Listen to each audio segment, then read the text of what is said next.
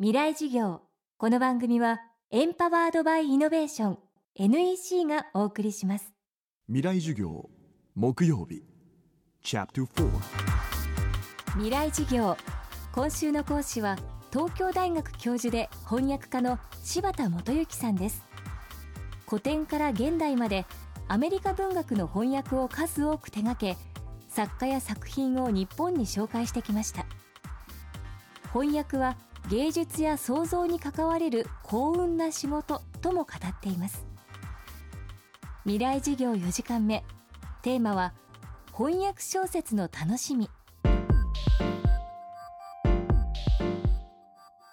90%は日本語で書かれた小説と同じで要するに小説の魅力はどこにあるのかっていうあのことですよね。で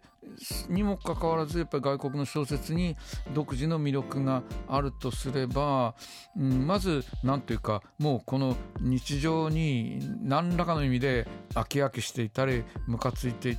いたりしていてなんかちょっと何らかの意味で遠くへ行きたいっていう 思いやっぱり誰にでもあってその遠くへ行く生き方はもちろんいろいろあってあの音楽聴くんでもいいしあるいは映画見るんでもいいんだけどそれがなんかこう日本の小説よりあの外国の小説の方がまあ大体その物理的に遠くの話が多いし遠くへ行きやすいっていうことであのそちらにあの外国の小説に独自の魅力を感じるってことはあるかもしれないですね。それともう一つはやっぱり要するに自分で翻訳するからその辺を実感として分かるんですけど作家の都合と読者の都合を考えるっていうこととパラレルになって要するに英語の都合、まあ、僕の場合英語から日本語に訳すので英語の都合と日本語の都合を考えながら訳すわけですよね。で最終的にやっぱり日本語としてあの読んで気持ちよくなきゃ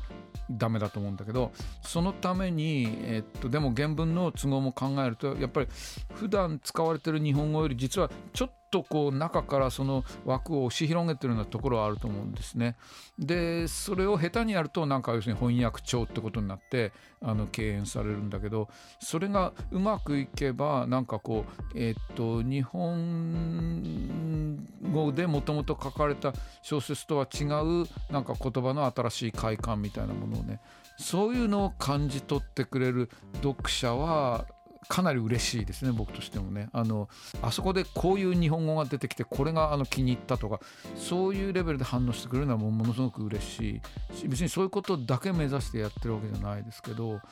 あのそこにあの外国文学のをあの日本語で読むってことのあのメリットっていうのは確かにあるのかもしれないなと思います。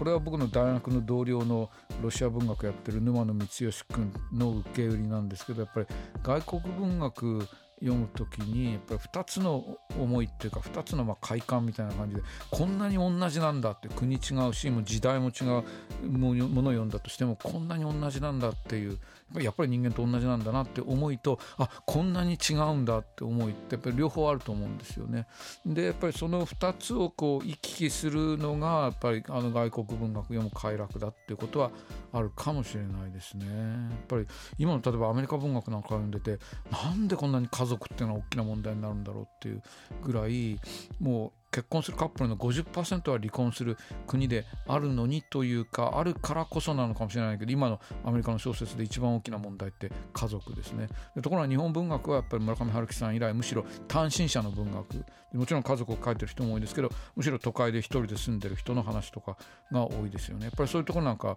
もう具体的そういう具体的なレベルでこう違ったりもすることは確かにありますよね。未来授業。今週は東京大学教授で翻訳家の柴田元幸さんの授業をお届けしました。